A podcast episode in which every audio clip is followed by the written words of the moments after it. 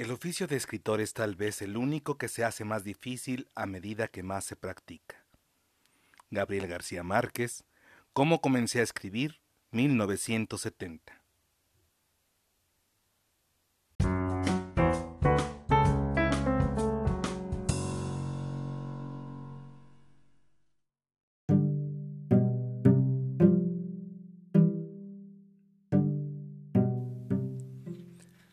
Hola, ¿qué tal mundos posibles? Yo soy Jorge Ursúa, soy profesor de literatura y les doy la bienvenida a este sexto episodio de Cuento Luego Existo, un podcast que busca fomentar la lectura de cuentos de diversos autores. Este programa pretende tratar desde un acercamiento personal, apasionado, sensible y analítico un cuento que considero indispensable compartir con todos. Adentrémonos en los vericuetos de la imaginación. Hoy tengo como invitado un cuento que representa de manera magistral la obra del escritor colombiano Gabriel García Márquez, el ahogado más hermoso del mundo. Pero antes de entrar en materia con el relato, hagamos un breve recorrido por la vida de Gabriel José de la Concordia García Márquez.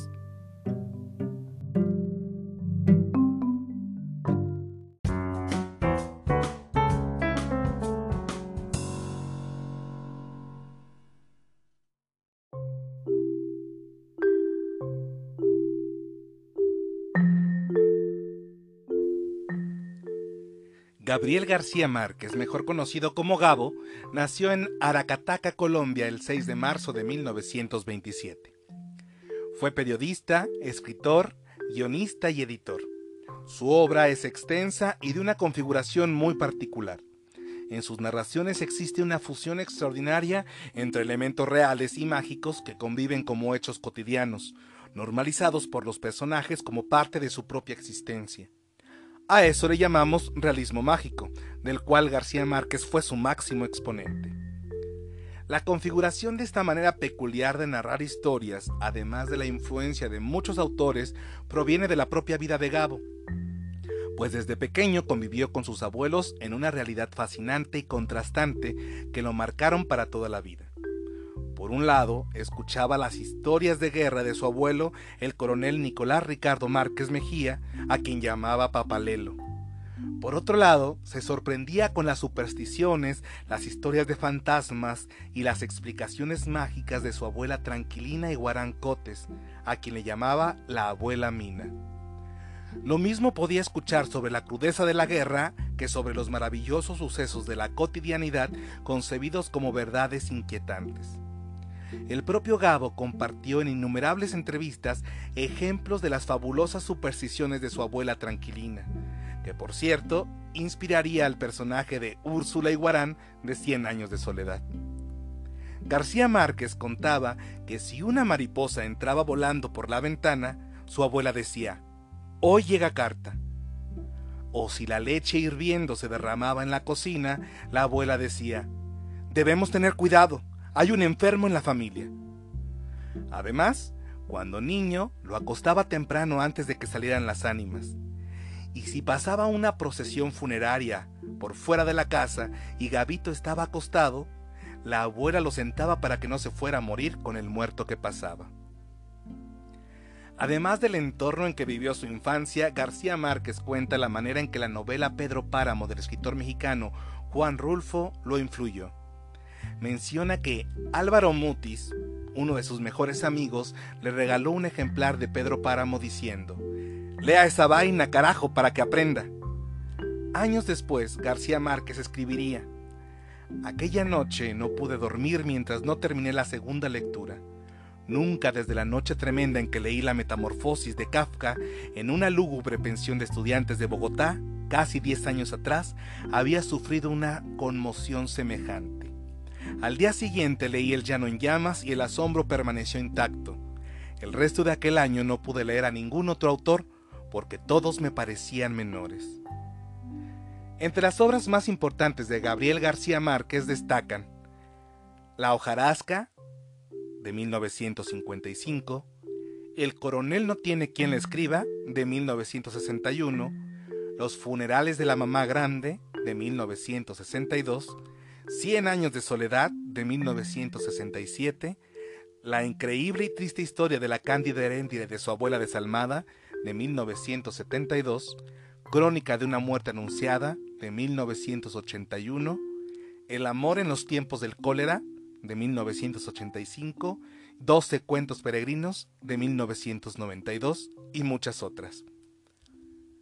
Su carrera como escritor tuvo varias complicaciones, sobre todo antes de publicar la novela que lo llevaría a la cumbre de la literatura hispanoamericana. Cien años de soledad, escrita en 1967, sin duda la obra que lo catapultó de manera internacional, la cual narra la historia familiar de los Buendía. Sus personajes están en el imaginario literario y sus nombres se escuchan tan cercanos. Podríamos recitar José Arcadio Buendía, Úrsula Iguarán, el coronel Aureliano Buendía, Amaranta Buendía, Rebeca Buendía, Santa Sofía de la Piedad, Remedios la Bella, Mauricio Babilonia, Meme y muchos otros. Cien años de soledad fue nombrada como una de las obras más importantes de la lengua castellana e incluida en la lista de las 100 mejores novelas en español del siglo XX del periódico español El Mundo. En la lista también de los 100 libros del siglo XX del diario francés Le Monde y en los 100 mejores libros de todos los tiempos por el Club de Libros de Noruega. El escritor y premio Nobel de Literatura peruano Mario Vargas Llosa, quien publicó en 1971 el libro García Márquez, Historia de un deicidio, afirmó que Cien años de soledad crea un mundo vasto, aprisionando tantas cosas y tan diversas dentro del espacio novelesco. Por su parte, el escritor uruguayo Mario Benedetti calificó en 1972 a Cien años de soledad como una empresa que en su planteamiento parece algo imposible y que sin embargo en su realización es sencillamente una obra maestra, afirmando que Macondo hasta antes de esta obra era una imagen de Colombia, pero después de ella se transformó en América Latina. Por su parte, el escritor chileno y ganador también del Premio Nobel de Literatura, Pablo Neruda, llamó a esta obra El Quijote de nuestro tiempo. Las posturas políticas de García Márquez en contra del imperialismo yanqui y su afianzada amistad con Fidel Castro hicieron que Estados Unidos lo considerara como un hombre subversivo. Por estas razones, durante muchos años le negaron la visa estadounidense, pero cuando Bill Clinton fue elegido presidente de Estados Unidos, este le levantó la prohibición de viajar a su país, afirmando que Cien años de soledad era su novela favorita. García Márquez perteneció también al llamado boom latinoamericano, al lado de Julio Cortázar, Carlos Fuentes y Mario Vargas Llosa, con quienes tuvo una relación profunda de amistad. Hay una anécdota de una confrontación entre Vargas Llosa y García Márquez en la que el escritor peruano le dio un puñetazo en la cara a Gabo diciendo, esto por lo que le hiciste a Patricia en Barcelona. Patricia era la esposa de Vargas Llosa. El ojo le quedó morado y hay una fotografía que lo constata.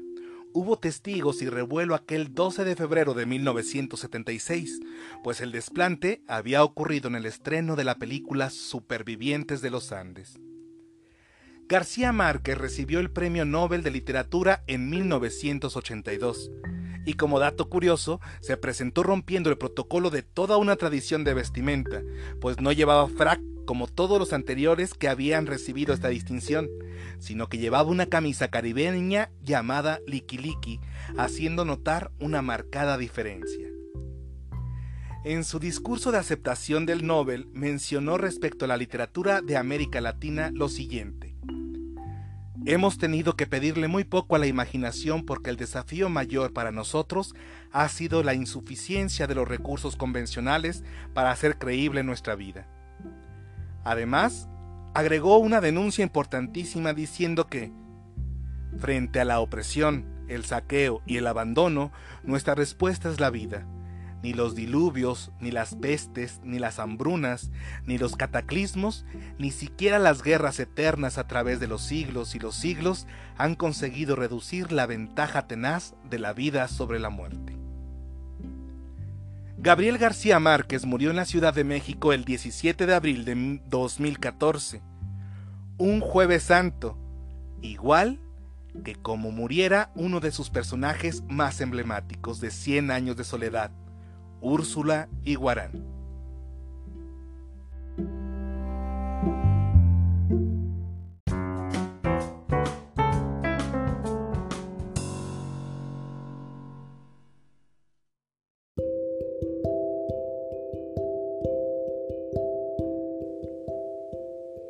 Antes de hacer la síntesis del cuento El ahogado más hermoso del mundo, quiero compartirles que el primer cuento que leí de Gabriel García Márquez fue La prodigiosa tarde de Baltasar y la verdad es que no quedé muy satisfecho. En ese entonces tenía unos 16 o 17 años y durante meses o años tal vez me resistí a leer algo más de este escritor a menos que tuviera que hacerlo porque fuera una tarea obligada en la preparatoria o en la universidad. Escuchaba de algunos de mis profesores y también de varios de mis compañeros que García Márquez no era tan bueno como decían que era. Eso me orilló a postergar su lectura lo más que pude. Pero hubo un amigo, paisano mío, que insistió tanto en que Cien años de soledad era de lo mejor que había leído, por lo que le di, o mejor dicho, me di una oportunidad con este libro. Fue tanto el asombro con Cien años de soledad que durante los días que leí la novela soñaba a diario con los personajes, con la historia. No había día en que no se me presentara en sueños Úrsula y Guarán tomando la forma de mi abuela paterna, o que se presentara ante mí Amaranta Buendía o Remedios la Bella. Sentía que estaba leyendo las historias que me habían contado desde niño. De la novela pasé a los cuentos y el enamoramiento de esa forma de contar una historia se hizo más grande. El único cuento que no he leído de nuevo ha sido La prodigiosa tarde de Baltasar, pero todos los demás los he releído varias veces. Fue entonces que llegué a El ahogado más hermoso del mundo y se convirtió muy pronto en mi favorito. Por eso lo he elegido para compartirlo en este episodio.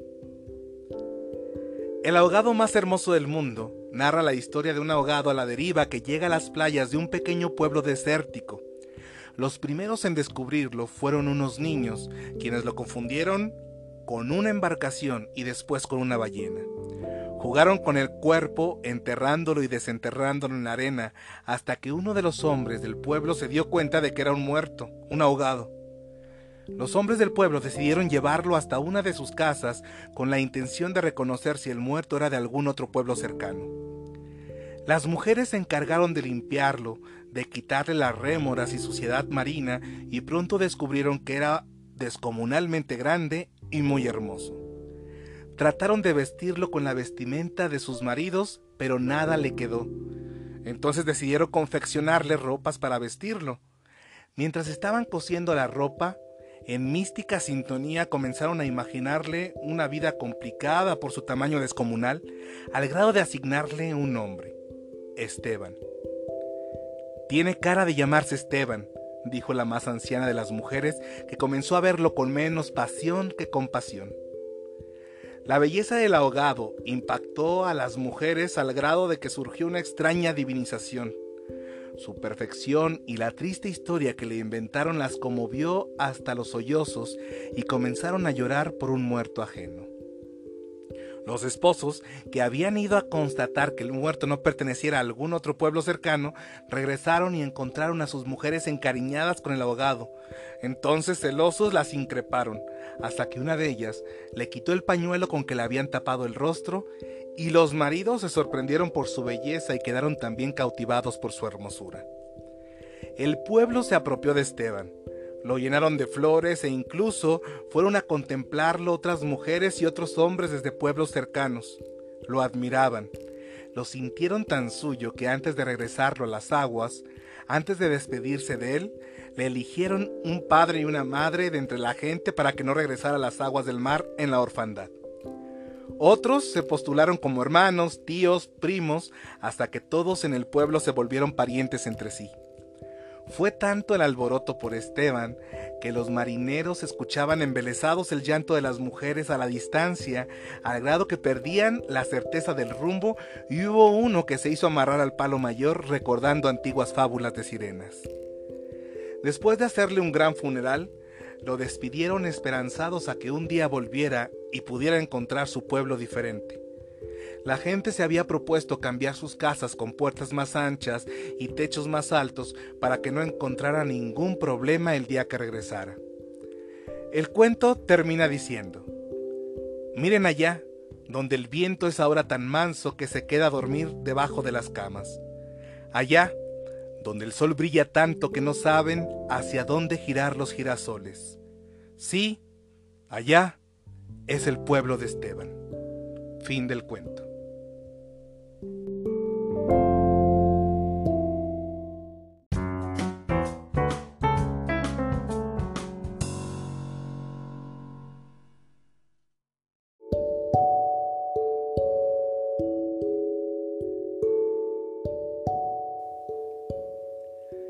La mayoría de los cuentos de Gabo nos sumergen en una realidad confusa en que lo mágico trastoca las supersticiones y se vuelve algo creíble. Gabo decía que un cuento nace de una imagen, de una idea. Respecto a la creación literaria, respecto a la inspiración, decía, nunca sé cuándo voy a poder escribir ni qué voy a escribir.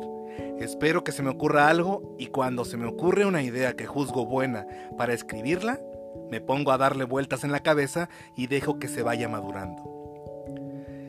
Quiero detenerme en varios aspectos del cuento El ahogado más hermoso del mundo que se relacionan entre sí. Me refiero al proceso de divinización del personaje de Esteban, del ahogado. En el relato existen dos personajes, uno colectivo formado por el pueblo, conformado a su vez por hombres y mujeres, y otro personaje, el protagonista, el ahogado, Esteban, nombrado así por una anciana que forma parte del grupo de mujeres que lo están velando. El único personaje que tiene nombre es Esteban, los demás carecen de él, se pierden en la colectividad. Es interesante, y lo he mencionado en los programas anteriores, la manera en que los nombres de los personajes toman un sentido simbólico dentro de los cuentos, pues dotan de mayor significado al relato. En un cuento no hay nada gratuito, cada nombre, cada detalle, cada acción está ahí por algo. Solo es importante adentrarnos y descubrirlo. En relación con el nombre de Esteban, este proviene del griego Estefanos, que significa corona o guirnalda. Podríamos entender entonces que Esteban significa el laureado, el victorioso, es decir, el que ha sido homenajeado, coronado, honrado o glorificado aspecto que sin duda ocurre en el relato de García Márquez, acción que el pueblo consuma. Las mujeres más jóvenes creen que bien hubiera podido llamarse Lautaro, pero se convencen de que Esteban es el nombre más apropiado. Este segundo nombre también tiene un significado interesante y está relacionado también con el nombre de Esteban. Lautaro proviene del francés y significa la luz que ilumina el camino de la vida y la fuerza que protege al mundo. En ambos casos el significado trasciende en las acciones que ocurren en el relato, pues el pueblo como personaje colectivo va enalteciendo y otorgando a Esteban una serie de características que lo divinizan. Existe una doble configuración en el cuento, configuración que podríamos decir es de ida y vuelta, pues por una parte, el pueblo le crea una identidad al personaje protagonista, le crea una historia de vida e incluso una posible historia después de su muerte, esperanzados a que vuelva. De esto último se desprende una divinización, el mito del retorno de lo divino ante lo terrenal. Como humanos somos seres sociales, por lo que somos construidos socialmente. Somos configurados por el entramado de relaciones que tenemos y que construimos en la vida.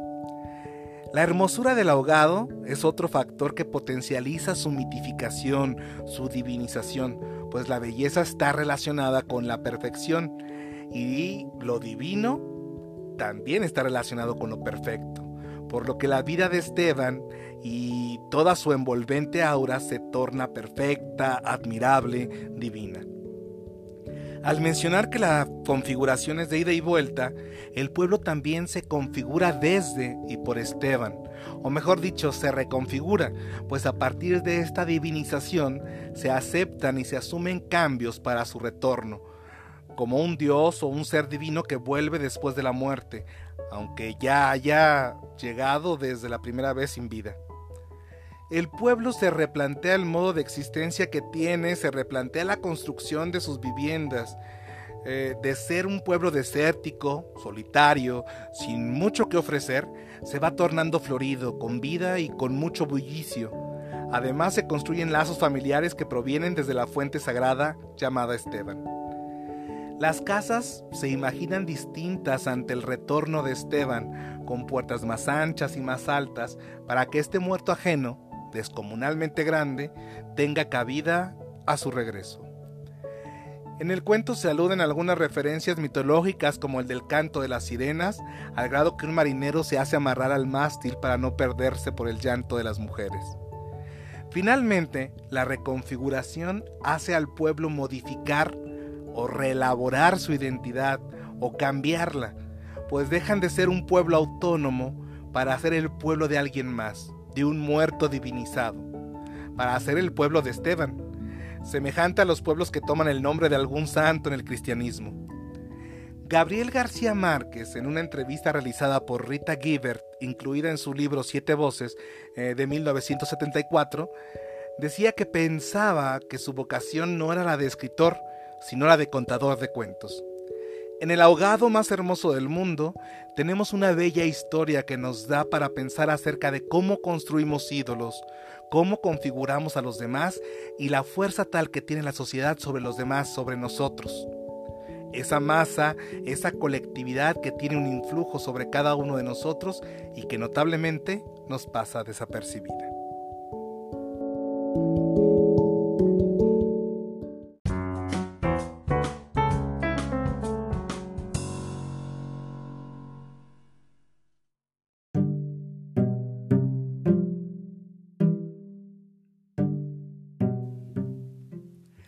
El ahogado más hermoso del mundo es un relato que no podemos dejar de leer. Les recomiendo no solo los relatos, sino las novelas de este autor, porque leerlo es incorporarse a una atmósfera mágica llena de elementos que nos van sorprendiendo.